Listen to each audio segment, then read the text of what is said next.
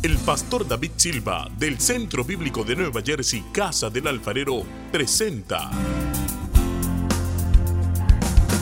desde la sede principal en Morristown, Nueva Jersey, su programa Vida Abundante, un mensaje de restauración, transformación y edificación.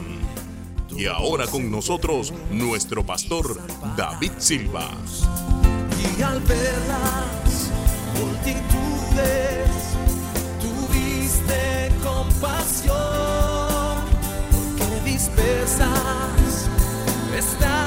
En 1 de Pedro 2, 9 y 10 dice, mas ustedes son linaje escogido, real sacerdocio, nación santa, pueblo adquirido por Dios para que anuncien las virtudes de aquel que los llamó de las tinieblas a su luz admirable.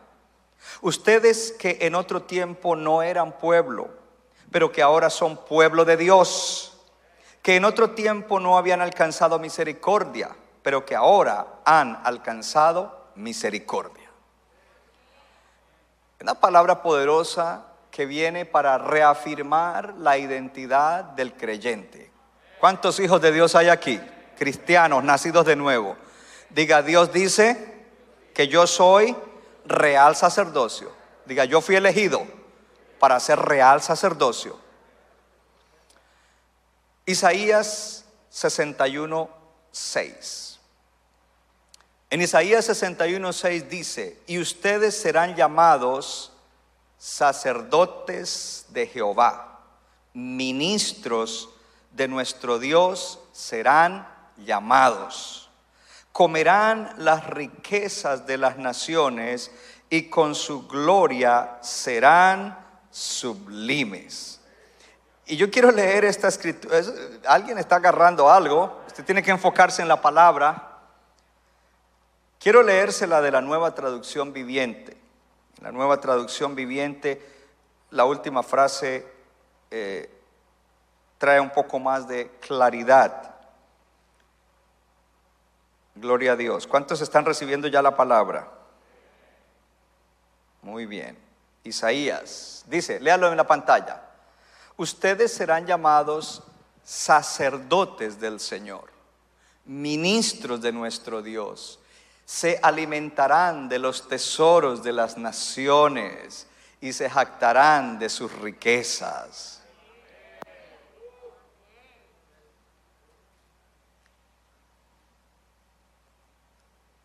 Tremendo eso. Real sacerdocio, sacerdotes y ministros.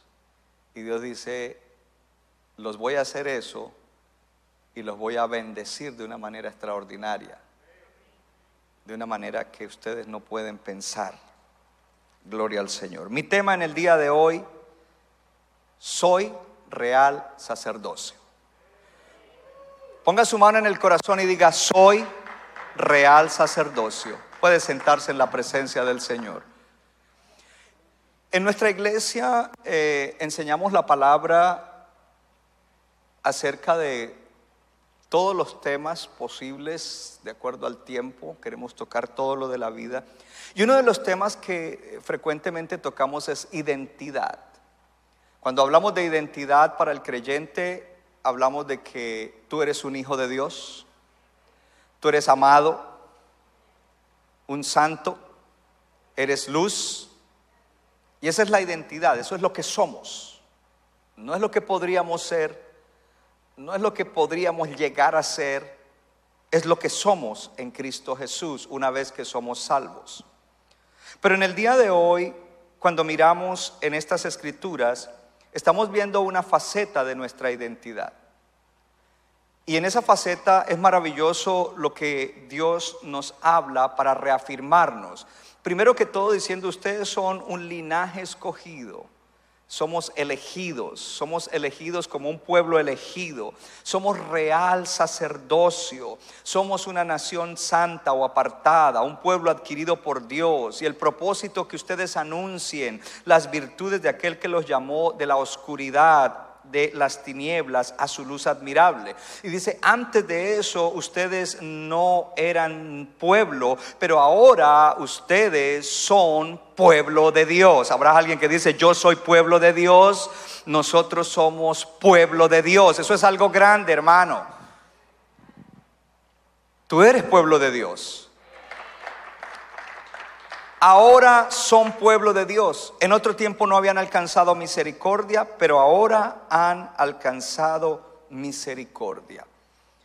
Y antes de entrar en tres aspectos importantes de lo que significa soy real sacerdocio, en el tema bendecido para bendecir, yo debo decirle algunas cosas. La primera de ellas es lo que significa ser un sacerdote. En el Antiguo Testamento, y debamos mirar el Antiguo Testamento en Cristo, enseñamos el Antiguo Testamento desde Cristo. El Señor escoge un pueblo, es el pueblo de Israel. Y Él les dice, yo los escojo a ustedes para que sean un pueblo de sacerdotes, una nación santa. Él los escogió como un pueblo de sacerdotes. Más adelante, dentro del pueblo de Israel había un grupo o una tribu que era exclusivamente sacerdotes, pero la idea de Dios es que todo su pueblo fueran sacerdotes. ¿Para qué? Para que ellos le dijeran a las naciones vecinas o le mostraran con su estilo de vida quién es Dios. Esa es la idea de Dios, no es la idea de los hombres. Ustedes son real sacerdocio. ¿Cuál era la función del sacerdote? Resumido y breve. El sacerdote iba delante de Dios a favor del pueblo. El sacerdote salía de estar delante de Dios y iba al pueblo de parte de Dios. Es decir, que el sacerdote debería ser alguien con una relación personal, íntima y creciente con Dios. No era simplemente alguien que hacía unos rituales, era alguien que tenía una relación con Dios. En esa relación con Dios, él hablaba con Dios, él iba delante de Dios para conversar con Dios, para ofrecerle cosas a Dios de parte del pueblo, pero luego él iba al pueblo de parte de Dios. ¿Cómo se aplica eso a nosotros? Nosotros debemos ser gente que tiene una relación profunda, creciente y amorosa con Dios porque en Cristo fuimos reconciliados con el Señor. Nuestra vida debe caracterizarse por un caminar de relación personal con Dios. Y estamos delante de Dios y recibimos de, Él en nuestro espíritu. Pero también estamos llamados a ir de parte de Dios a la gente para hablarles la palabra de Dios, para bendecirlos con la palabra de Dios. Porque el sacerdote bendecía con la palabra de Dios. Ustedes son el real sacerdocio. Esa palabra real sacerdocio significa sacerdotes que están puestos para un rey. Nosotros somos los sacerdotes del Rey de Reyes, de nuestro Señor Jesucristo. Real sacerdocio. El sacerdote no era cualquier persona, el sacerdote era una persona que tenía una calidad de vida extraordinaria, envidiable.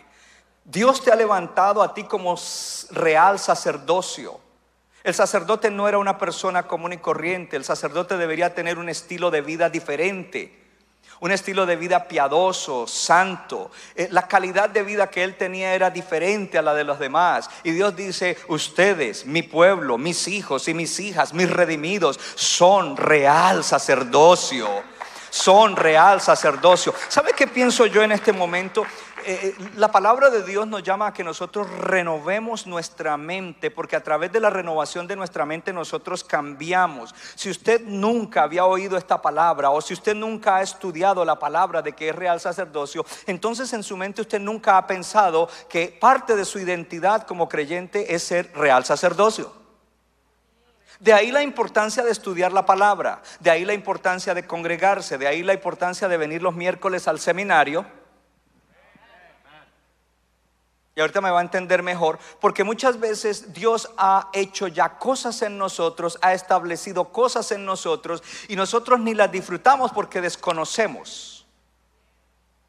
Pero Dios nos llama a que entremos en su palabra Y a través de la palabra renovamos nuestra mente. Y hoy la renovación de la mente me lleva a decir, wow, yo soy real sacerdocio.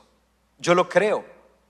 Ahora que lo creo, pues Señor, ayúdame a vivir como sacerdocio real, como real sacerdocio.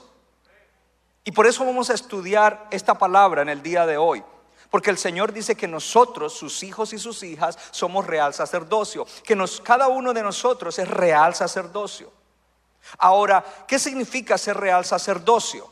Real sacerdocio. Entonces, usted puede poner al lado a una persona que no conoce al Señor, quizás una persona que rechaza al Señor. Y usted podría hacer una pregunta o dos preguntas. Y la primera pregunta es, oh, yo soy real sacerdocio. ¿Significa que yo soy mejor que Él? Yo te diría, no, tú no eres mejor que Él, pero tú eres bendecido. Ah, se lo voy a decir en inglés a ver si me lo entiende. ¿Significa eso que yo soy mejor que él? Y yo dije, no, you're not better, you're blessed.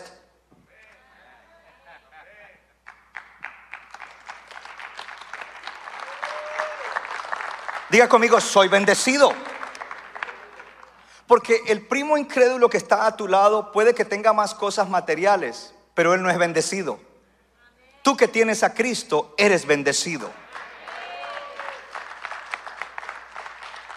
Y vuelvo a repetirle algo, la bendición no son las cosas materiales, no son las cosas que nosotros podemos recibir de parte de Dios. La bendición es esa impartición del Señor sobre nuestra vida, que hace que podamos enfrentar bien todo lo que se enfrenta la vida aquí en la tierra, de este lado de la eternidad pero que a la vez nos da todo lo que necesitamos para que cuando alguien nos vea diga, a mí me gustaría vivir como Él vive. Entonces Él va a escuchar lo que tú le hables de Dios. O no solamente te va a escuchar, te va a preguntar, porque dice, yo quiero lo que tú tienes. Real sacerdocio, para representar a Dios aquí en la tierra. Entonces, somos bendecidos. Diga conmigo, bendecidos. Dígalo de nuevo, soy bendecido, soy bendecido. Entonces mi primer punto en el día de hoy es bendecidos en Cristo. Bendecidos en Cristo. ¿Qué significa real sacerdocio? Que somos bendecidos en Cristo. Diga, yo soy bendecido en Cristo. Es una palabra importantísima, que somos bendecidos en Cristo. En el libro de Gálatas dice la palabra en Gálatas capítulo 3 que todos aquellos que oyeron el Evangelio, esas personas, no lo pongas todavía, e, e, esas personas recibieron el Evangelio y por la fe ellos recibieron la salvación. Por la fe Cristo vino a morar en ellos a través del Espíritu Santo. Fue la fe la que los llevó a reconciliarse con Dios, a nacer de nuevo. Sin embargo, en la iglesia de Gálatas ellos creían que para poder desarrollar esa nueva vida y poder agradar a Dios, ellos tenían que esforzarse humanamente para vivir bien y para hacer bien para Dios. Y Pablo les dice, ustedes no tienen que vivir por esas cosas, ustedes tienen que vivir por la misma fe que les trajo salvación, porque a través de esa fe ustedes recibieron al Espíritu Santo y el Espíritu Santo que vive dentro de ustedes es el que les da el poder para que ustedes vivan como Dios quiere que vivan, en este caso para que ustedes sean real sacerdocio. Y luego entonces comienza a, dar el ejemplo, y el ejemplo es de dónde Dios comenzó a trazar un plan de salvación y dice, miren a Abraham porque Abraham recibió las buenas noticias. Y ahora ponemos entonces en el versículo 9, Abraham fue un hombre que le creyó a Dios y su fe le fue contada por justicia. Ponlo por favor. Dice, de modo que los que son de la fe, los de la fe son bendecidos con el creyente Abraham. Lea conmigo y diga, de modo que los de la fe son, ¿son qué? Bendecidos con el creyente. No es que serán bendecidos, no es que de pronto llegarían a ser bendecidos, es que son bendecidos. Oh, diga conmigo, yo soy bendecido. Yo soy bendecido. ¿Por qué? Porque el día que te salvaste Dios te dio la bendición. Dios te bendijo y esa impartición del Señor ahora hace que tú puedas levantarte y tú puedas caminar como un bendecido. El real sacerdocio es ser alguien bendecido que puede ayudar a bendecir a otros. Alguien, el, el sacerdote estaba para acercar gente a Dios. Si tú no eres bendecido, tú no puedes acercar a nadie a Dios. Pero si tú eres bendecido, tú sí puedes acercar a gente a Dios. Tú eres bendecido. Para las personas nuevas y para los que se preguntan, ¿y por qué en esa iglesia nunca dicen Dios te bendiga sino bendecido? A los creyentes yo no tengo que decir que Dios te bendiga, José. José, tú ya eres bendecido. Bendecido, mi hermano. Te estoy reafirmando bendecido. ¿Por qué? Porque ya tienes a Cristo y la bendición está sobre ti. ¿Significa eso que no hay problemas? No, significa que como bendecido lo vas a enfrentar de una manera diferente y Dios lo va a volver para algo bueno en tu vida. Porque eres bendecido. Y el bendecido está caminando conforme a los propósitos de Dios. Diga conmigo, soy bendecido. Eso es lo que le está diciendo, nos está diciendo Dios en el día de hoy acerca de que somos real sacerdocio. Ahora, la bendición de Dios, diga conmigo, soy bendecido. No comienza con las cosas, con los regalos que Dios nos da, los bienes que deseamos y que necesitamos. No, la bendición no comienza con eso. La bendición de Dios comienza cuando Él remueve la maldición. Lo primero que hace Dios para bendecir... Lo primero que hace Dios para bendecir a alguien es remover la maldición. Y en Cristo la maldición ya fue removida. Oh, alguien tiene que aplaudir al Señor y decir, yo soy bendecido. En Cristo ya la maldición fue removida. No, que mire que la maldición generacional, que no sé qué. Si tú estás en Cristo, tú eres un bendecido. Y, ya no, tu herencia no es según Adán, tu herencia es según Cristo, el postrer Adán, el Adán perfecto, el Adán que compró una vida aún más abundante, el Adán que te ha hecho real sacerdocio, alguien bendecido para hacer bendición. Eso es lo que tú eres. Pastor, ¿qué tengo que hacer esta semana? Coger eso como tu meditación, masticarlo y digerirlo hasta que eso se active en tu vida. Yo solamente estoy sembrándote la semilla. A algunos se la estoy regando y a algunos le estoy podando el arbolito porque ya estaba agarrándose de otros frutos que no son. Ahora, ¿qué es lo primero y lo más importante en la bendición de Dios? La bendición de Dios envuelve el perdón de nuestros pecados, perdón y victoria sobre el pecado. La bendición de Dios envuelve la derrota de Satanás. Tu enemigo, tu adversario ya está derrotado. No es que lo tienes que derrotar, es que ya está derrotado. Cuando tienes una batalla espiritual contra él, tú no peleas por la victoria, tú peleas desde la victoria que Cristo ya te dio. Es decir, que tú tienes seguro, seguro, seguro, no tan seguro como hace ocho días, seguro, gloria a Dios, que esa victoria ya es tuya, porque no estás luchando por la victoria. Cristo ya luchó por la victoria y ahora tú tienes que luchar desde la victoria. Así es de que ahora ya el pecado fue perdonado, tienes victoria sobre el pecado, el enemigo está derrotado. Las cosas que viejas y corruptas por el pecado en tu vida quedaron atrás. Y ahora eres una nueva creación que es santa y agradable a Dios. Entonces repasemos, porque estamos estudiando la palabra. La bendición envuelve el perdón de pecado, victoria sobre el pecado, la derrota de Satanás, nuestro adversario, el que las cosas viejas y corruptas por el pecado quedaran atrás y que hubiera en nosotros una nueva creación que es santa y aceptable. Ahora soy real sacerdocio. Ahora soy real sacerdocio. Oh, yo no sé qué etiqueta te dieron en tu casa. Tú eres la oveja negra. Tú no eres ninguna oveja negra. Tú eres real sacerdocio. Cristo te lavó y la sangre de Cristo te hace más blanco que la nieve. Que tú eras esto, que tú eras lo otro. No, yo no soy nada de eso. Yo soy real sacerdocio. Un sacerdocio santo para Dios. Pastor, pero es que usted no me conoce. Yo tengo algunos issues. No importa, Dios sabe que tienes issues. Pero tú eres real sacerdocio. Tú eres bendecido en Cristo Jesús. Ahora, algo importante que tienes que entender es que tú eres bendecido aquí y por la eternidad. Sí, sí, eh, tremendo cuando el pastor Jesse estaba, eh, eh, ah, ministrando sobre diezmos y ofrendas, que él leyó el Salmo 112, nadie lo tenía abierto, pero se lo debería saber. Tu generación será bendita en el cielo y todos, amén. No, eso no es lo que dice la Biblia. La Biblia dice que tu generación será bendita en la tierra. La bendición es aquí y por la eternidad. Las bendiciones de Dios son el cumplimiento de sus promesas para nosotros.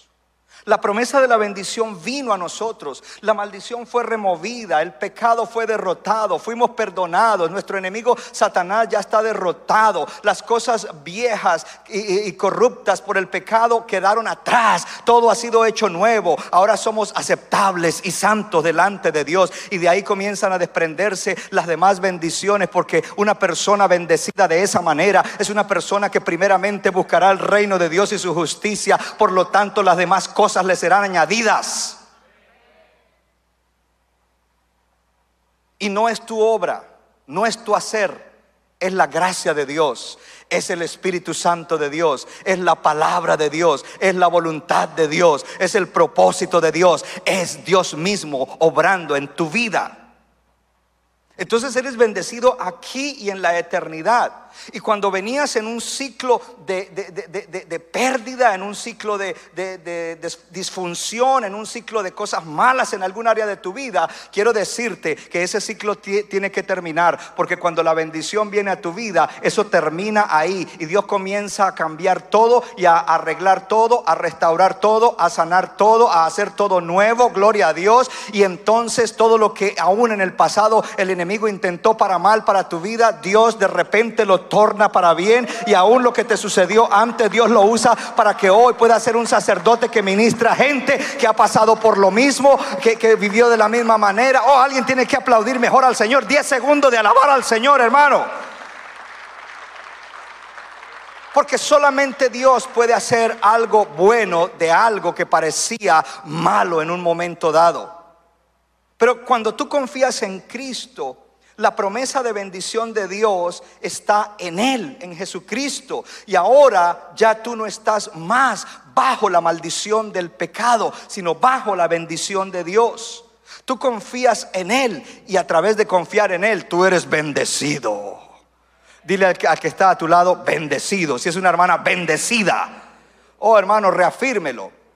Ser real sacerdocio, sacerdocio es estar bendecido en Cristo, ser un bendecido. Confía en Él y serás bendecido. Tus bendiciones en esta vida, aquí en la tierra, estarán mezcladas con pruebas y con dolor. Eso no se niega.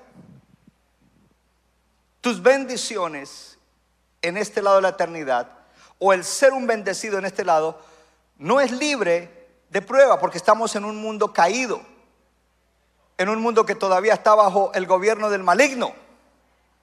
Y por eso tu bendición de este lado de la eternidad, aquí en la vida, está mezclada con dolor y con pruebas. La diferencia es cómo tú enfrentas esas cosas. La diferencia está en que tú te levantas y con la misma fe que creíste para ser un bendecido, con esa misma fe tú caminas en medio de las pruebas, de los dolores, de las tragedias y sales adelante con la gracia de Dios, con la ayuda de Dios, con el poder de Dios a través de la palabra de Dios. Tú no procesas las cosas negativas, malas, dolorosas de la misma manera que la profesa, de, que la procesa tu, primo inconverso. Tú eh, tu primo inconverso se queda aterrado. Uy, con todo eso que te está pasando y tan tranquilo, tan contento. ¿Cómo es eso? ¿Qué paz la tuya? ¿Cómo es eso? Ahora, tu bendición en la eternidad no tendrá ninguna de esas cosas. No dolor, no enfermedad, no tragedia. Eso ya es otra cosa. Diga conmigo, yo soy bendecido. Haga así aquí y por la eternidad. Eso, ustedes ya son predicadores, gloria a Dios. Son real sacerdocio. Son real sacerdocio. Morristown, tú eres real sacerdocio. ¿Cuánto le dan gloria a Dios? Aleluya. Bendecido en Cristo. Tú eres bendecido en Cristo. Número dos. Esta palabra que te voy a dar en el punto número dos es importante. Advertido para triunfar. Advertido para triunfar. Siempre he sostenido desde un tiempo para atrás, cuando Dios me reveló, que prefiero las advertencias de Dios, conocerlas, que a veces conocer las promesas. Porque cuando yo conozco una promesa, pero no conozco la advertencia, me puedo perder de la promesa porque no vi la advertencia que decía, hey, por ahí no, peligro. No sigas así porque no vas a terminar bien. Pero cuando yo conozco las advertencias de Dios, las advertencias me llevan a que vaya caminando como Dios quiere que camine y las promesas vendrán. ¿Cuántos disfrutan de promesas que usted no sabía que era una promesa de Dios? Pero al tiempo usted dice, wow, esto que yo estoy disfrutando ahora, Dios lo prometió, mira, ahí, ahí está. Entonces, importante que nosotros sepamos que Dios nos da advertencias en la palabra. Vamos a mirar en el libro de Ageo, capítulo 4, versículos 5 y 6. Léalo conmigo. El Señor le está hablando a su pueblo a través del profeta Oseas. Sí, es Oseas, está bien, es Oseas, déjalo ahí. Y le dice en el versículo 5, caerás por tanto en el día, también contigo el profeta de noche, y a tu madre destruiré. Lea conmigo, mi pueblo es destruido porque le faltó conocimiento. No lo soy, mi pueblo fue destruido porque le faltó conocimiento. Por cuanto desechaste el conocimiento, yo te echaré del sacerdocio y porque olvidaste la ley de tu Dios, también yo me olvidaré de tus hijos. Podemos quitarla. Deja solo el título del punto. Ponga atención. Diga conmigo advertencia. El Señor le habla a este pueblo a través del profeta Ageo. El pueblo había caído en idolatría, el pueblo no estaba viviendo como lo que Dios había hecho de ellos. Él los había levantado para que ellos fueran una nación santa, para que fueran una nación de sacerdotes. Sin embargo, ellos no viven de esa manera. Por lo tanto, cuando alguien está en desobediencia, cuando un, creyente o un pueblo de Dios está en desobediencia, Dios tiene que disciplinarlo. Porque el Padre al que ama disciplina. Y el, Señor entonces ha traído y, está hablándole aquí a este pueblo acerca de una disciplina, de, de cosas que ellos necesitan entender, de por qué están viviendo de esa manera. Yo quiero que me mire acá por un momento, porque quizás alguien ya está preguntando, pero ¿cómo es eso? El pastor está leyendo la Biblia y dice que yo soy bendecido, pero wow, hay unas cositas en mi vida, algunas dimensiones o áreas de mi vida en que eso no está muy bueno, está mediocre, está cholata. ¿Por qué? Hello. Ahí es donde tenemos que parar y pensar por un momento, ¿por qué? En esas áreas de mi vida, en esa área o áreas de mi vida, como que nunca arranco, como que siempre es lo mismo, como que subo un poquito y otra vez bajo, como que doy tres pasos para adelante y dos para atrás. Y me quedo siempre en el mismo lugar. ¿Por qué? ¿Por qué? ¿Por qué? Es la pregunta que nosotros debemos hacernos. Pero Dios nos trae una advertencia para que puedas tener victoria. Advertencia para triunfar. Y esta es una palabra profética para la iglesia en el día de hoy. Algo que te quiero decir es que una cosa es tu posición y otra cosa es tu condición. Ya conmigo, posición versus condición. Míreme acá por un momento. El Señor dice, tú eres real sacerdocio. Esa es tu posición por lo que Cristo ya hizo. Tú recibiste a Cristo, naciste de nuevo, el Espíritu te dio un nuevo nacimiento. Ahora tu posición es de real sacerdocio. La pregunta es si tu vida o si tú vives como real sacerdocio. Si tú vives como un bendecido en Cristo. Porque una cosa es que tú tengas la posición y otra cosa es que tú lo estés disfrutando, lo estés viviendo. Dios quiere que tú lo vivas. Porque me temo que gran número de cristianos tienen posición espiritual, muchas cosas en base a lo que Cristo hizo. Pero cuando se examina su vida, la condición de vida no es la de un bendecido, no es la de real sacerdocio, es totalmente diferente. Tu primo te dice, pero ¿para qué me invitas a la iglesia? Yo no veo nada diferente en ti. Tú y yo somos iguales. Es más, yo peleo con mi mujer y tú peleas más con la tuya, primo. Y tú vas a la iglesia. ¿Por qué yo habría de ir? Tú dices que eres cristiano, pero ¿cuál es la diferencia entre tú y yo? Pastor, no hay que comparar. Tu primo se está comparando contigo. Porque tú tienes la posición, tú recibiste el Evangelio, tuviste fe, naciste de nuevo, pero te quedaste solamente en lo que Dios dijo que tú eres, pero no has activado, no estás viviendo la clase de vida, no estás siendo ese real sacerdocio. Por una u otra razón, en alguna u otra área, en una o más áreas. Y por eso esta palabra de advertencia es importante. Ahora, ¿por qué las personas, por qué un creyente no vive en la condición de su posición? ¿Por qué un creyente no es real sacerdocio? Hablemos de un solo creyente. Y es algo que hemos hablado en otras ocasiones. En otras ocasiones he tenido el tema de creyente, desatando los creyentes atados. Porque hay cristianos atados. ¿Cómo? Si acabamos de cantar, Dios me hizo libre, las cadenas, yo ni siquiera sabía que ellos iban a cantar, pero en el día de hoy esta palabra te traerá libertad. La razón por la que un creyente no vive en la condición de su posición es porque está oprimido. Vea conmigo, opresión. Y la opresión no le deja ver. La opresión lo aturde y le impide ver. ¿Qué es opresión? ¿Qué es oprimir? Oprimir es poner un peso sobre algo o sobre alguien que lo hace estar siempre hacia abajo. Cuando el pueblo de Israel estaba esclavo, estaba bajo opresión. Ellos no eran libres. Ellos tenían que hacer lo que esta gente que estaba en autoridad les imponía que hicieran. Se levantaba a la hora que el capataz le dijera, hacía las cosas que tenía que hacer, comía lo que el capataz le dijera y se iba de regreso a su casa a la hora que le dijera si había terminado todo. No tenía derecho a mirar hacia arriba, no tenía derecho de pensar, no tenía derecho de crear nada, no tenía derecho de libertad porque estaba bajo opresión.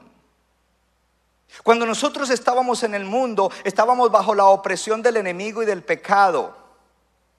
¿Sabes qué es lo tremendo? Que ni siquiera nos dábamos cuenta. Hello. ¿Cuántos se burlaron de los cristianos? ¿Cuántos se burlaron de los aleluyas?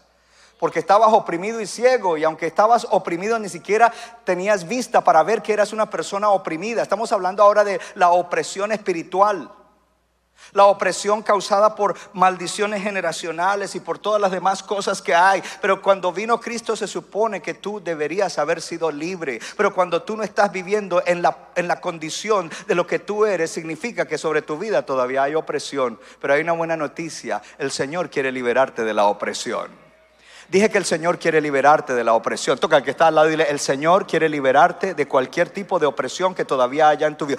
Oh, pastor, eh, eso no es para mí, yo no estoy oprimido. Entonces tú sí estás oprimido cuando estás negando que no hay una opresión, porque debe haber alguna cosa en tu vida que está bajo opresión y que Dios necesita romperla. De lo contrario, serías un sacerdote real, que estarías haciendo cosas extraordinarias para ayudar gente a venir a Cristo. Estarías revolucionando el mundo, estarías revolucionando el lugar donde trabajas, estarías revolucionando la escuela donde estás, estarías viviendo una vida plena, gloria a Dios, en tu familia y en todas las cosas. Pero si hay algo que no está bien o hay cosas que no está bien, significa que sobre ti hay opresión. Qué bueno que Dios es un Dios que ama a sus hijos, que ama a sus hijas, que ama a su pueblo y Él quiere libertarlos de la opresión. Advertencia.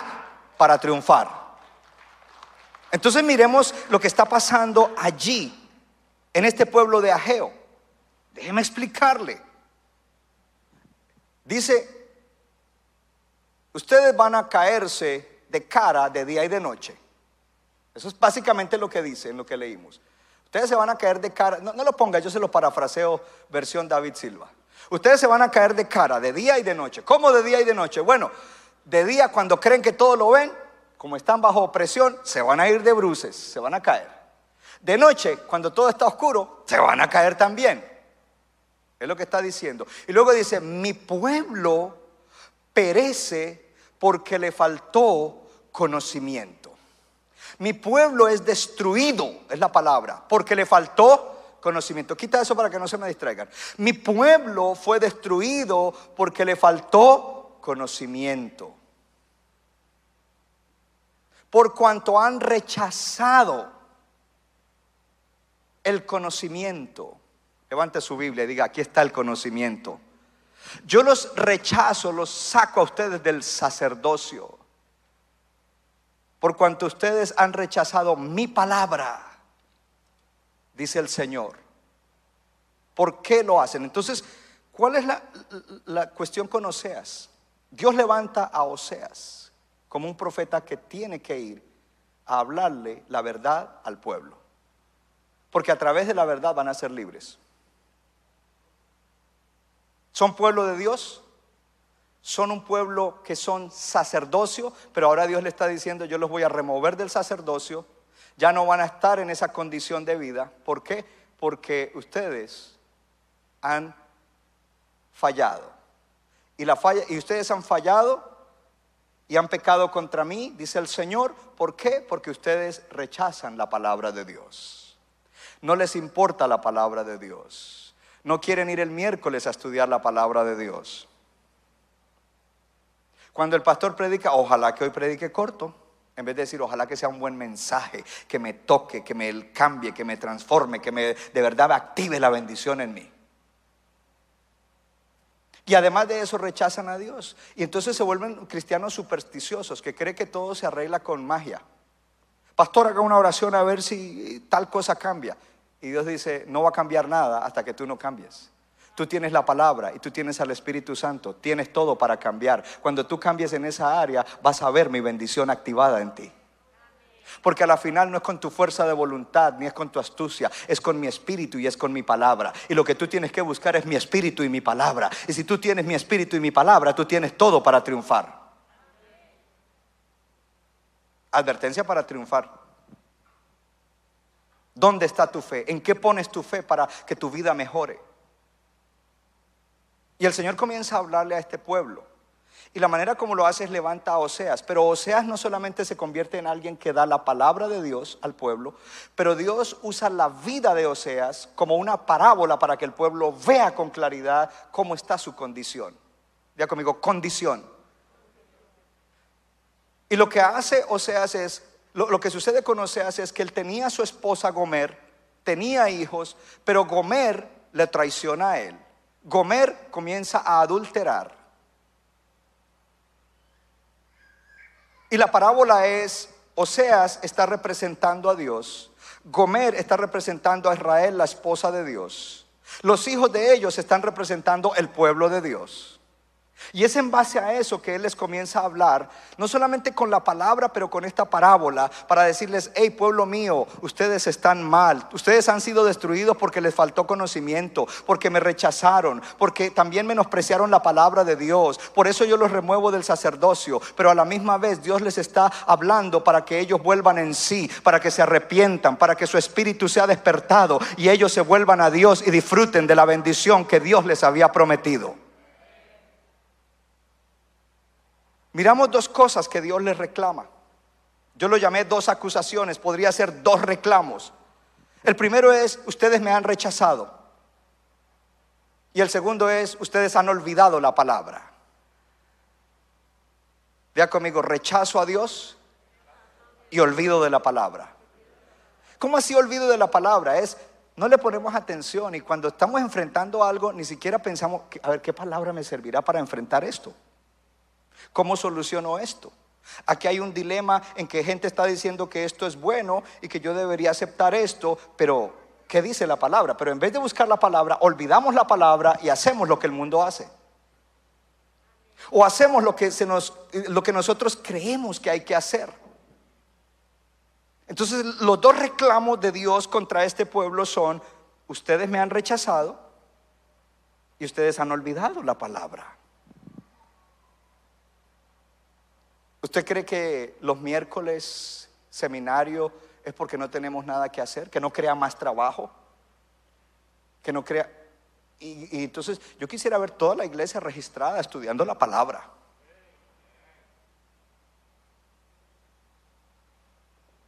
Porque eso no me hace bien a mí, te hace bien a ti. Dije que te hace bien a ti. Te hace bien a ti. ¿Por qué te hace bien? Porque si tú conoces la palabra, tú no vas a ser destruido. Porque si tú conoces la palabra, tú vas a vivir en nuevos niveles de libertad. Porque si tú conoces la palabra, tú vas a poder disfrutar de la bendición. Quiero leerle un momentico de nuevo. Mi pueblo fue destruido porque le faltó conocimiento.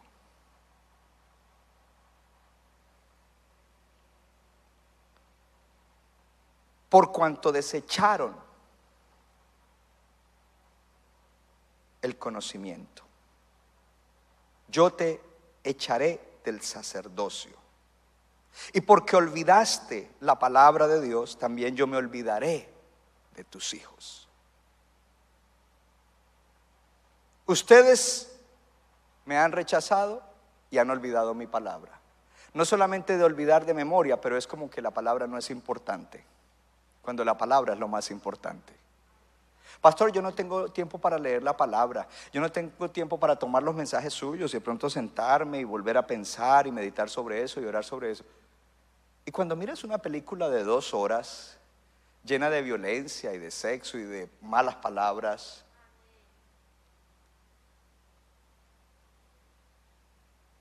¿Eso no es tiempo?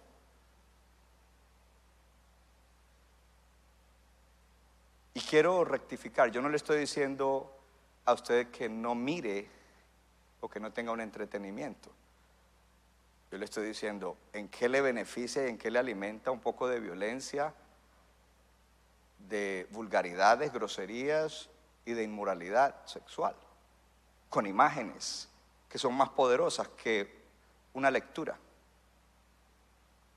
¿En qué le beneficia? Pero no tienes tiempo para eh, meterte en la palabra, ¿no? ¿No es eso olvidarnos de la palabra de Dios? ¿No es eso menospreciar la palabra de Dios? Dice, mi pueblo fue destruido porque le faltó qué? Conocimiento. Debido a eso vienen cuatro consecuencias. La primera de ella eh, en el versículo 5 dijo, por tanto caerás en el día y también contigo el profeta de noche. En el libro de números el Señor dice, si puede poner la primera, en el, libro de números dice, dice caerás, diga conmigo caerás, la primera consecuencia es caerás. Y ese caerás es como caerse de frente. Caerás tanto en el día y caerás en la noche con el profeta. Y esto del profeta es una palabra importante porque en el libro de números también el Señor dijo, eh, de hecho Moisés lo dice, dice, ¿cómo desearía que todo el pueblo de Dios fueran profetas y que todos estuvieran llenos del Espíritu Santo y profetizaran? Porque todos estamos llamados a ser real sacerdocio y profetas. Y profeta no es el que está viendo el futuro. Profeta es el que habla la palabra de Dios. Yo te estoy hablando la palabra de Dios. Cuando tú le predicas la palabra de Dios a alguien, eres profeta. Cuando tú, un, alguien te consulta un problema y tú le das la palabra de Dios, eres profeta. La profecía no se reduce o el, profetizar no se reduce solamente a conocimiento de eventos escatológicos o de eventos aquí en la tierra futuros. La, la palabra profética es todo lo palabra de Dios que tú hables. Cuando tú evangelizas a alguien, le estás profetizando que Jesús es el Señor y el Salvador. Tú estás profetizando y dijo, ojalá todos fueran profetas, ojalá todos hablaran la palabra. No solamente que todos son real sacerdocio, todo mi pueblo son profetas. Y dice, el, el profeta va a caer de noche. Hay caída. Lo segundo, la segunda consecuencia que hay es destrucción. Y dice, y tu madre, a tu madre destruiré, y mi pueblo es destruido porque le faltó conocimiento. Y ojo, porque allí no está hablando de que a, de, que a la mamá de, de, cada uno de ellos la iba a destruir. Ahí es donde usted necesita estar en una buena iglesia, donde le enseñen bien la palabra y necesita registrarse el miércoles para que aprenda la palabra, para que entienda lo que eso significa y no malinterprete.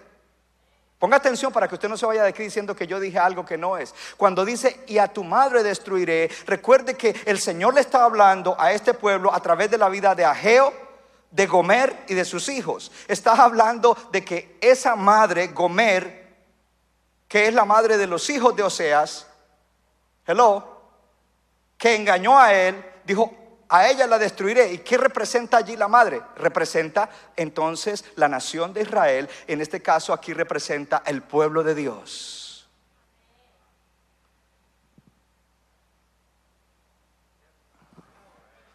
Entonces dice, a ese pueblo lo voy a destruir. ¿Por qué? Porque yo soy un juez justo. Y tiene que haber juicio, tiene que haber disciplina.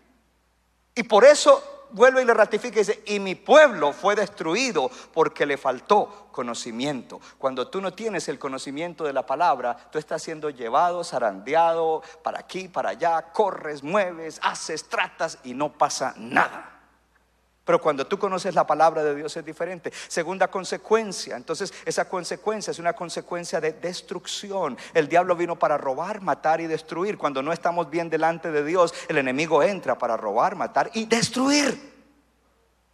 Pero tú eres un bendecido, tú eres real sacerdocio, estás bendecido en Cristo. Debes levantarte y decir, wow, esta advertencia la debo tomar. Tercero, lo tercero es, por cuanto desechaste el conocimiento, yo te echaré del sacerdocio. La tercera consecuencia es, yo te saco a ti del sacerdocio. Porque ustedes no están cumpliendo, no están viviendo como lo que, lo que yo he dicho que ustedes son. Yo he dicho que ustedes son real sacerdocio, pero ustedes no están viviendo de esa manera. Los voy a sacar del sacerdocio. Diga conmigo, el sacerdocio es una gran bendición. Diga, es un privilegio ser un sacerdote del Señor. ¿Cuántos saben que es un privilegio ser un hijo de Dios? Pero es un privilegio ser un sacerdote del Señor. Entonces, después de la, de la, destrucción viene, yo los voy a sacar a ustedes, porque yo los había puesto a ustedes para que ustedes fueran el sacerdocio que haría que los demás vieran quién soy yo y preguntaran y pudieran recibir el Evangelio. Como sacerdote tú estás supuesto a llevar gente a Dios y los primeros que tienes que llevar a Dios son los de tu casa. Pero si los de tu casa no ven tu vida fluyendo en lo que tú predicas, no te van a oír. Estamos como sacerdotes supuestos a llevar la gente a Dios, nuestros hijos, nuestra familia, nuestros compañeros y aún más allá. Yo los voy a rechazar porque ustedes estaban supuestos a, modelar un estilo de vida que no están modelando, un estilo de vida que fuera atractivo a los demás. ¿Cuándo fue la última vez que te preguntaron, oye, ¿qué hay contigo? ¿Qué onda? Porque no sé, yo veo que tú eres diferente. ¿Cuándo fue la última vez? Real sacerdocio. Debe ser, tu vida debe provocar que la gente pregunte, debe ser atractiva para que tú los puedas guiar a Dios. Porque cuando ellos te digan, yo quiero lo que tú tienes, tú les vas a decir, tú no quieres lo que yo tengo, tú quieres a Jesucristo, que es al que yo tengo y que el que me tiene a mí. Y por causa de Él es que yo vivo como vivo. Así de que le dice, yo los rechazo del sacerdocio porque no han cumplido con eso. Recuerde que ser sacerdocio es estar bendecido. Ellos no estaban cumpliendo con eso porque estaban bajo opresión. Y entonces vienen consecuencias. Un sacerdote también estaba llamado a revelar la verdad. Pero tú cómo vas a revelar la verdad si no estudias la palabra? Un sacerdote estaba llamado a revelar la verdad, estaba llamado a amar la verdad, estaba llamado a comunicar la verdad, estaba llamado a ser controlado por la palabra de Dios, que es la verdad. Y ellos no estaban siendo controlados. Pastor, ¿qué está tratando de hacer? Ven el miércoles para estudiar la palabra de Dios, porque muchas cosas en tu vida no funcionan bien porque no conoces la palabra de Dios, porque en algunas áreas estás oprimido porque solamente te conformas con lo que recibes el domingo y comer palabra el día domingo es como si solamente el domingo comes desayuno, almuerzo y comida y el resto de días no comes nada. Tenemos que ser un pueblo que ama la palabra de Dios. El sacerdote estaba llamado a juzgar en asuntos de moralidad desde la palabra de Dios. No desde lo que dice CNN, no desde lo que dicen los medios, sino desde la palabra de Dios. Alguien viene y te dice, bueno, pues usted sabe, los tiempos han cambiado, bla, bla, bla. Los tiempos han cambiado, pero Dios no cambia y su palabra no cambia. Oh, alguien tiene que adorar mejor al Señor. Y todo asunto moral no lo juzgas desde tu opinión, ni desde la opinión de un experto profesional. No me importa que haya estudiado maestría, doctorado y otro doctorado. Si no conoce la palabra de Dios y si no conoce a Dios, yo prefiero hablar con alguien que haya hecho hasta tercer grado de primaria y sabe leer, pero se ha leído la Biblia y vive conforme a la Biblia. Esa persona será una persona sabia. Y en este momento sí estoy pensando en una persona que es así y es más sabia que aquel. Mire, yo he visto profesionales que maltratan su familia, que son injustos y todo eso. Tienen doctorados, PhDs y todo eso. Y yo digo, wow, eh, eh, hermano, uno no se deja deslumbrar por eso. Lo único que te debe deslumbrar es Dios y su palabra. Y hoy en día muchos cristianos se adhieren a lo que el mundo dice porque es que el mundo lo expresa bien bonito. Claro, ellos van a las universidades y ellos pueden eh, hablar con palabras bonitas y, poder entonces disfrazar todo lo que es malo de una manera que te lo presentan. Y es que mire, esto es así, allí, allá, y, y, y los cristianos están como si, ok, ok, ok, what? El sacerdote estaba llamado a conocer lo que es bueno y lo que es malo y no confundirse. Hello, no confundirse, aunque la sociedad esté confundida, el real sacerdocio no se confunde. Bueno, pastor, yo no sé si es que mire, usted dice esto y la Biblia dice esto, pero mire, es que yo veo esto. No, porque estás confundido.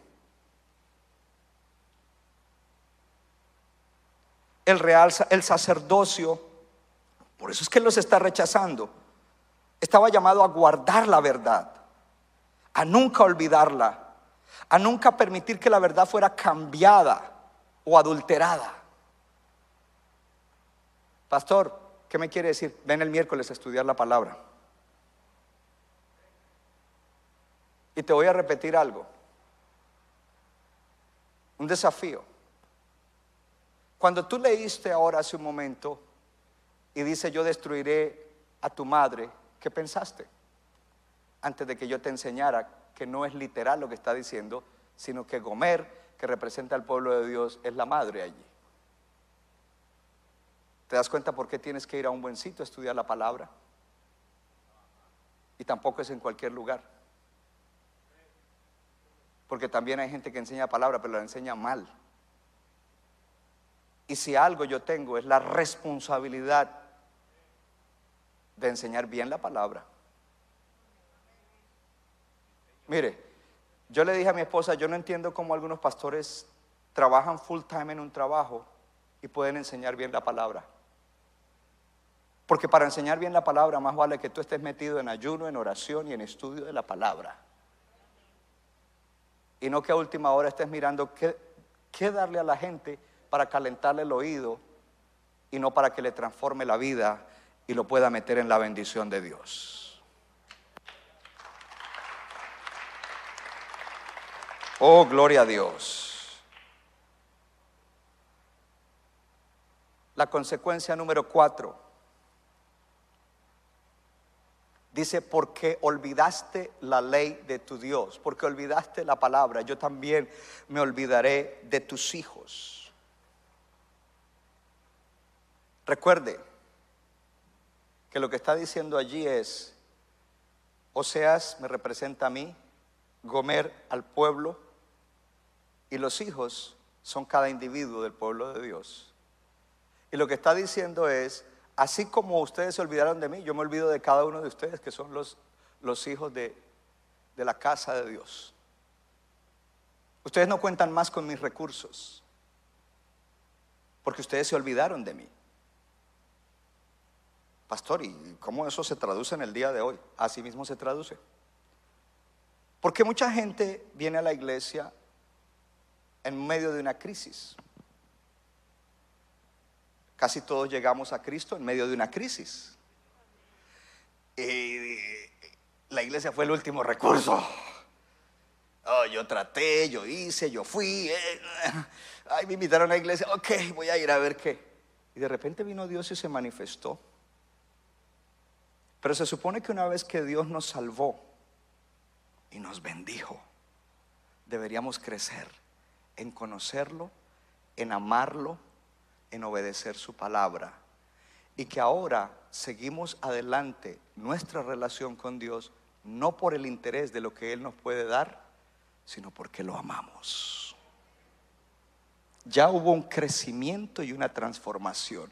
Llegué por lo que necesitaba, pero yo sigo adelante con mi Dios porque lo amo con todo mi corazón, con toda mi alma, con toda mi mente y con todas mis fuerzas. Y como hijo tengo derecho a sus bendiciones, pero yo no estoy por lo que me puede dar, sino por quién es Él.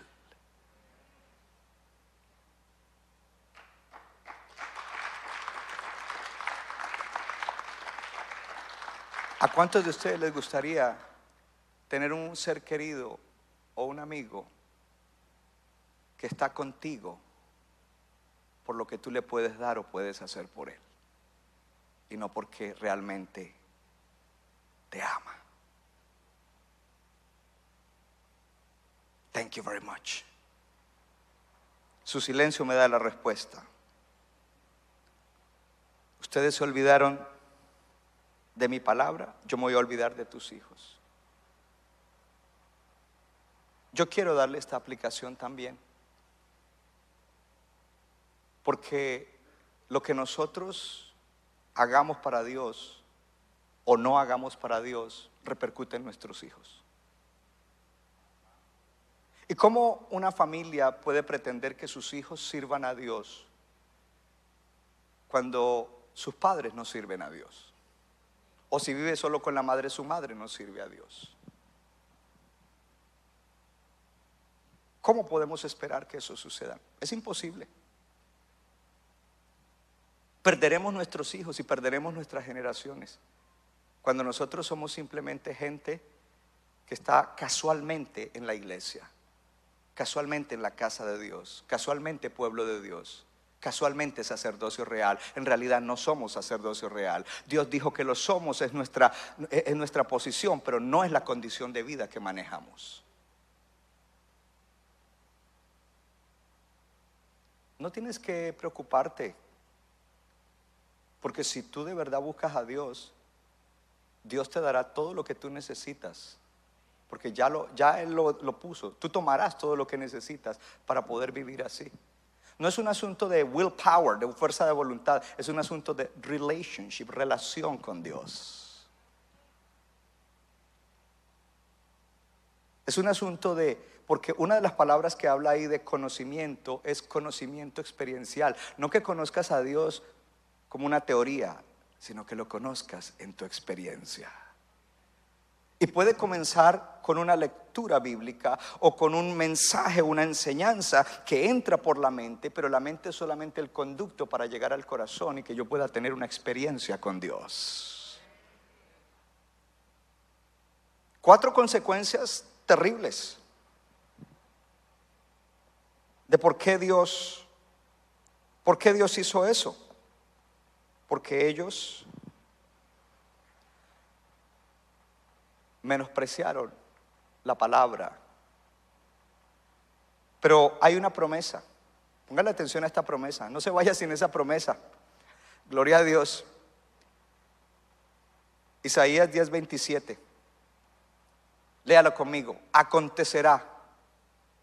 No, no los oigo. Acontecerá en aquel tiempo que su carga será quitada de tu hombro y su yugo de tu cerviz y el yugo se pudrirá a causa de la unción los cristianos que estén oprimidos pueden tomar esta promesa. Oh, gloria a Dios pueden tomarla y decir, wow, yo sé que en alguna área de mi vida debo estar oprimido porque mi vida no fluye como un sacerdocio real, mi vida no fluye como un bendecido. Hay cosas que todavía tienen que manifestarse, debo moverme hacia la plenitud de lo que Dios ha hecho por mí ya en la cruz del Calvario. Quiero moverme hacia la plenitud de vida. Debe haber algún yugo de opresión y Dios está diciendo en esta mañana que acontecerá en aquel tiempo que la carga será quitada de tu hombro, que eso que te oprime espiritualmente y no te deja buscar bien a Dios va a ser removido de encima de ti y que el yugo que hay sobre ti y el yugo que está allí oprimiéndote se va a podrir a causa de la unción del Espíritu Santo de Dios.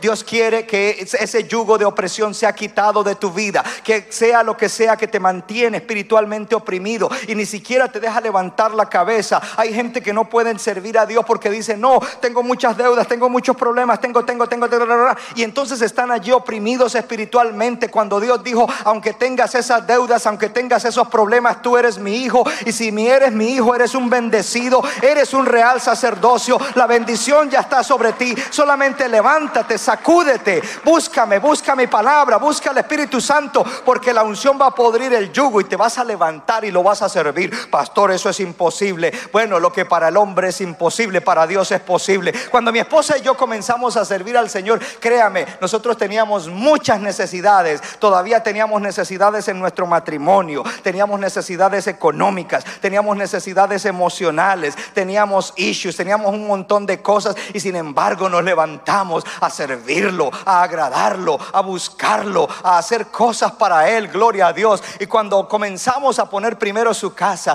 y a prepararnos para hacer bendición, Dios comenzó a aparejar día tras día, mes tras mes, año tras año todas las cosas, a sanar primero nuestro interior, a sanarnos de todas las cosas que no nos dejaban relacionarnos bien como esposos, porque aunque el matrimonio se había salvado, todavía habían algunos issues, pero allí el Señor comenzó a remover esos yugos, gloria a Dios, y entonces seguimos adelante, y, y la relación matrimonial extraordinaria, y luego la crianza de nuestras hijas, y luego también nuestra área laboral, y luego también nuestra área económica, y luego nuestra área, y, y paralelo a eso íbamos creciendo en el área de servicio, porque entre más servíamos a Dios, mejor, más mejorábamos y, Dios iba haciendo cosas extraordinarias. Dios quiere hacer lo mismo contigo, no es solamente conmigo. Uh, tú eres el pastor. No, no, no, no, no, hermano. Yo no quería ser pastor, yo quería ser un buen creyente en una buena iglesia, con un buen trabajo o un buen negocio y me iba a venir todos los domingos y todos los miércoles y todos los viernes a la casa, iba a poner mis talentos, dones, tesoros, todo a la iglesia, voy a servir, pero yo no quiero ser pastor. Pero Dios dijo, David, ese plan es bueno para ti, pero mi plan para ti es que seas un ministro. Entonces cuando tú me dices que porque yo soy el pastor, tú me estás discriminando y no me estás viendo como un ser humano, no me deshumanices, yo también soy un ser humano, gloria a Dios. Entonces no puedes decir, es que como tú eres pastor, tú sí puedes. No, es que como tú eres real sacerdocio, tú sí puedes. Oh, toca al que está al lado y dile, como eres real sacerdocio, tú sí puedes. Oh, gloria a Dios. Mire, esta palabra me tiene a mí. Uh. Entonces eso me lleva al segundo tema. Al tercer punto, perdón. Ungido para transformar mi mundo. Y ahí terminamos. Acontecerá. Oh, déjeme explicarle un poco acerca de esto del yugo de la opresión. En ese capítulo de, de Isaías, Dios está hablando de la opresión que vino del pueblo de Asiria sobre Israel y Judá. Ellos vinieron para oprimir al pueblo de Dios. Y Dios no hizo nada. ¿Sabe por qué? Porque estaban en idolatría, le habían dado la espalda a Dios. Estaban... Entonces Dios está hablando y Dios está diciendo, mire, Asiria está siendo un instrumento mío para disciplinarlos a ustedes. Ahora, los de Asiria ni siquiera saben que son mi instrumento para disciplinarlos. Pero si ustedes se arrepienten, hey, yo no le voy a pasar por alto las injusticias de Asiria. Ustedes están llevando palo porque ustedes me han dado la espalda. Porque ustedes no están viviendo, como yo les he dicho, que de mí vivir. Porque a ustedes no les importa mi plan, mis propósitos, nada. Entonces, por eso ustedes están llevando esas consecuencias. Pero ahora, si ustedes se arrepienten, no se preocupen porque yo los amo. Y la disciplina no es para, que, para la disciplina es para que ustedes sean bendecidos. Y por eso viene el día en el cual la unción del Espíritu Santo va a quitarles la carga que llevan encima. La unción del Espíritu Santo va a hacer podrir el yugo de opresión que no los deja levantar cabeza y no los deja vivir las vidas bendecidas que ya yo he establecido para ustedes. Y el yugo se pudre a causa de la unción del Espíritu Santo. El Espíritu Santo te está enseñando la palabra de Dios, no soy yo. Y el Espíritu Santo viene sobre ti y comienza a hacer una obra en tu mente, en tu corazón, para que todo yugo de opresión que te tiene ciego, que no te deja ver, que te tiene aturdido, se rompa. Y de repente yo voy a ver un pueblo de Dios, aleluya, que va a tener vista espiritual. Es que mi mamá esto, es que mi mamá es injusta. No, no, no, hermano, ya, hermanita, eh, levántese, porque Dios te ama demasiado como para dejarte perder. Y si tu mamá ha hecho algo que te disgusta, eh, yo, yo no sé por qué estoy hablando de eso. Padre, es porque Dios te ama. Y Dios te ama más que tu mami. Más bien busca a Dios. Porque Dios no quiere que tu vida se pierda y se destruya. Dios quiere darte una vida abundante. Dios quiere que disfrutes de esa bendición. Dios quiere que seas un real sacerdocio. Ungido para transformar mi mundo. Dile al que está al lado, yo quiero estar ungido para transformar mi mundo. En Efesios 5, 18 dice, no se embriaguen con vino en lo cual hay disolución, antes bien sean llenos del Espíritu Santo. En el tiempo de Pablo el vino que hacían era un vino con muy poco alcohol. Para que alguien se embriagara tenía que tomar y tomar y tomar y tomar y tomar y tomar y tomar hasta que se embriagaba. Por eso es la figura. Y él dice, no se embriaguen con vino en lo cual hay desorden de vida. Más bien embriáguense del Espíritu Santo.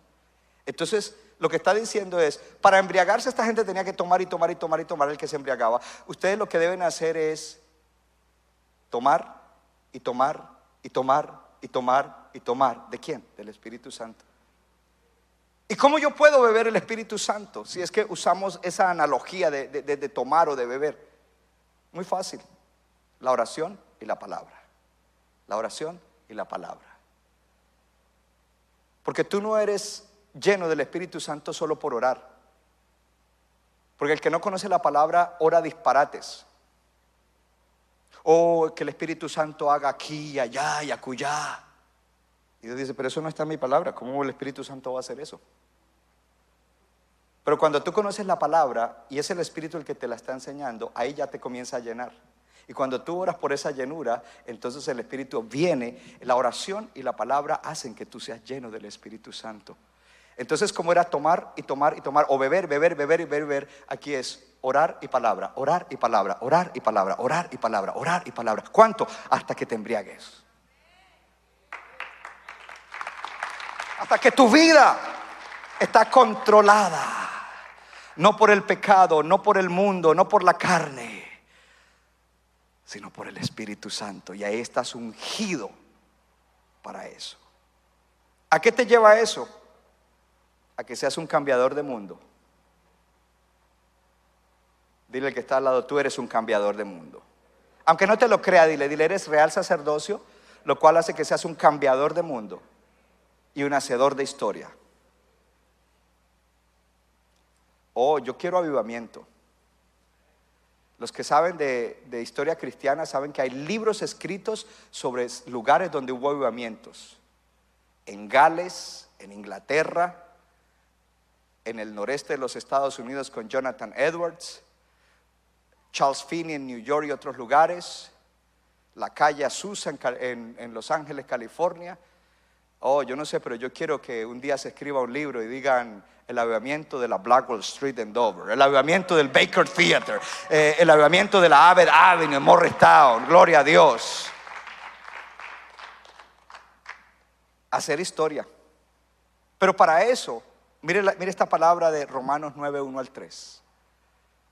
Lea conmigo, es Pablo hablando. Dice, verdad digo en Cristo, no miento, y mi conciencia me da testimonio en el Espíritu Santo, que tengo gran tristeza y continuo dolor en mi corazón. Porque desearía yo mismo ser anatema o maldito, separado de Cristo por amor a mis hermanos, los que son mis parientes según la carne. Pablo está hablando de sus paisanos que rechazan a Cristo. Y Pablo está diciendo, tengo gran tristeza y continuo dolor en mi corazón. Y una de las palabras que se usa para continuo dolor en mi corazón es tengo una gran angustia. Él dice, tengo un- un- una gran tristeza y una angustia que no se puede describir en mi corazón, porque mis paisanos no son salvos. Por lo tanto, dice Pablo, yo desearía rendir mi salvación, estar en maldición, perderme en la eternidad, separado de Cristo, por amor a esa gente que son mis paisanos y que no lo conocen. ¿Sabe qué es lo interesante de esa escritura? Él era real sacerdocio, un bendecido para bendecir. Y podríamos pensar ahorita, bueno, Pablo está exagerando para que la iglesia entienda el mensaje. No está exagerando. Mira lo que dice al comienzo. Él no necesitaba decir las palabras del comienzo. Verdad digo en Cristo.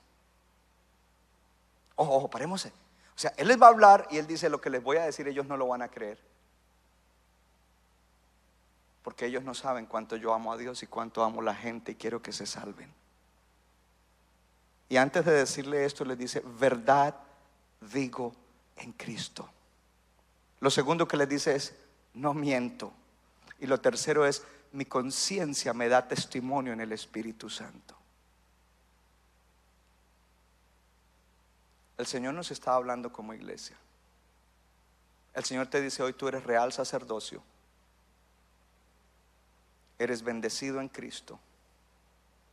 Te hago una advertencia.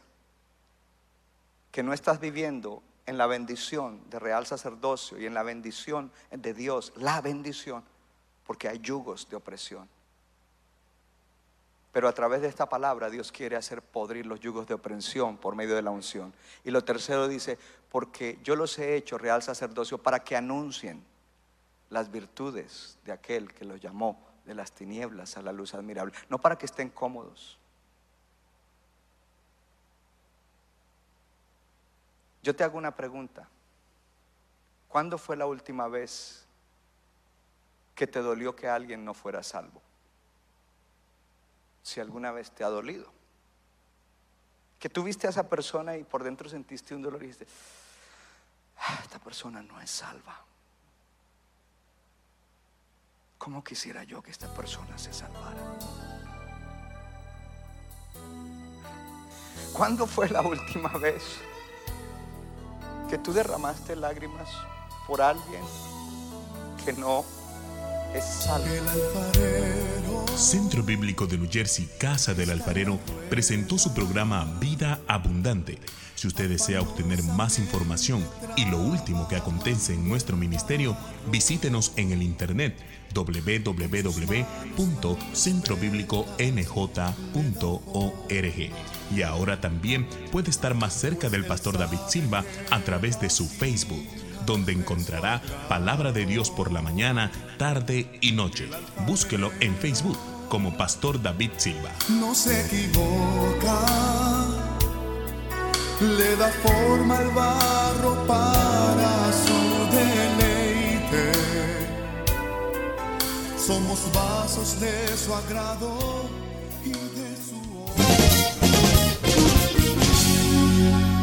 Nuestra iglesia está localizada en la 63 de la Abbott Avenue en Morristown, Nueva Jersey. Miércoles 7 y 30 de la noche, domingo 8 y 30 y 11 de la mañana. Para más información, llámenos al 973-292-0170. 973-292-0170.